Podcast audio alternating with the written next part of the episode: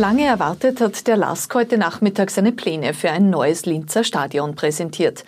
Manche Corona-Maßnahmen der Regierung waren gesetzeswidrig, stellen Verfassungsrichter heute fest. Und angeblich unabsichtlich hat ein Mann aus dem Bezirk Everding seinen Hund mit dem Auto totgeschleift. Herzlich willkommen bei OEN Kompakt. Mein Name ist Daniela Dahlke. Es ist das Projekt, auf das Fußballfans in ganz Oberösterreich seit Jahren warten.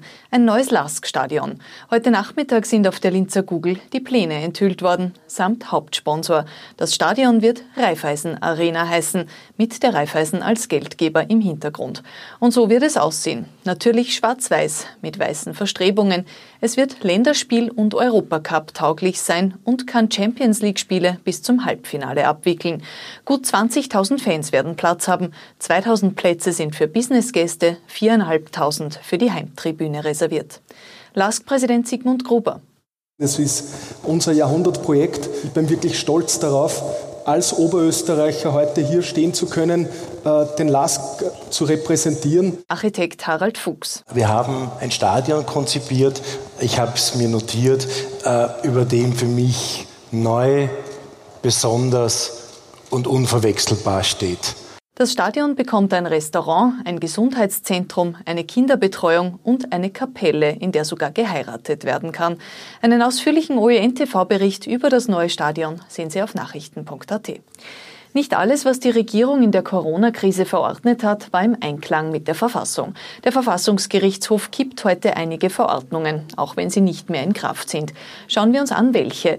Zum einen das Ausgangsverbot, das bis 30. April gegolten hat. Dass das Haus nur aus vier Gründen verlassen und nur bestimmte Orte betreten werden durften, war verfassungswidrig. Ebenso, dass man sich bei einer Polizeikontrolle rechtfertigen musste.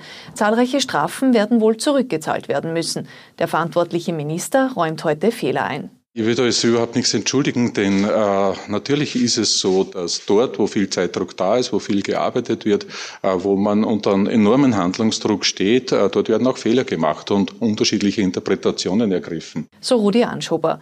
Zweite gekippte Verordnung ist die teilweise Geschäftsöffnung nach Ostern. Dass die Größe des Geschäfts darüber entschieden hat, wer aufsperren durfte und wer nicht, sei eine nicht gerechtfertigte Ungleichbehandlung gewesen.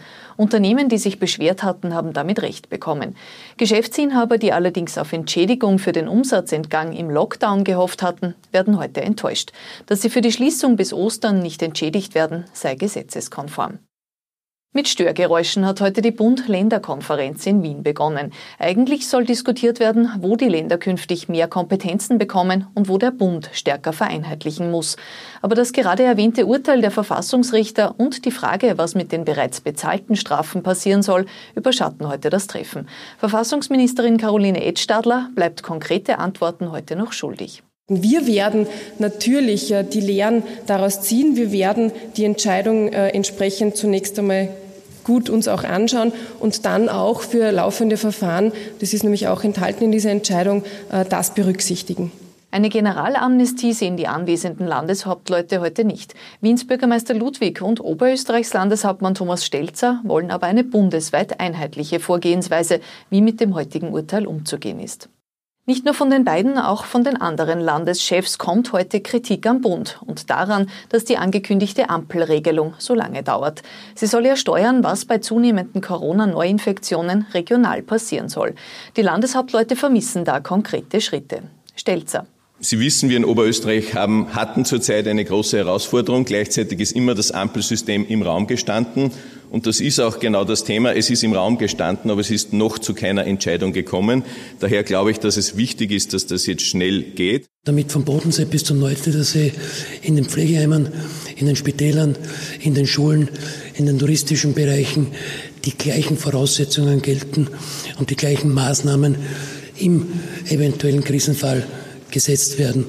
Das bedeutet, ich bin schon gespannt auf das Ampelsystem. Ich lehne das nicht ab. Aber ich sage es auch ganz offen, das, was ich bis dato persönlich vom Ampelsystem kenne, sind die Farben, aber nicht Inhalte. Ergänzt Burgenlands Landeshauptmann Hans-Peter Doskozil. Klar herauszuhören ist, die Landeshauptleute wünschen sich klare Vorgaben, Rechtssicherheit und dass jetzt rasch entschieden wird. Dass für das Ampelsystem längst Verwendung wäre, zeigen die aktuellen Zahlen.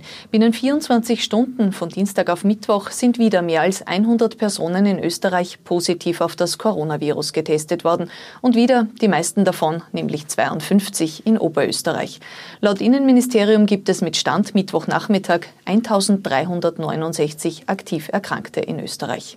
Nicht nur das Coronavirus bereitet den Gesundheitsexperten Sorge. Sie warnen heute vor einer drohenden Doppelbelastung durch andere Viruserkrankungen ab dem Herbst und mahnen einmal mehr, dass die Corona-Maßnahmen eingehalten werden.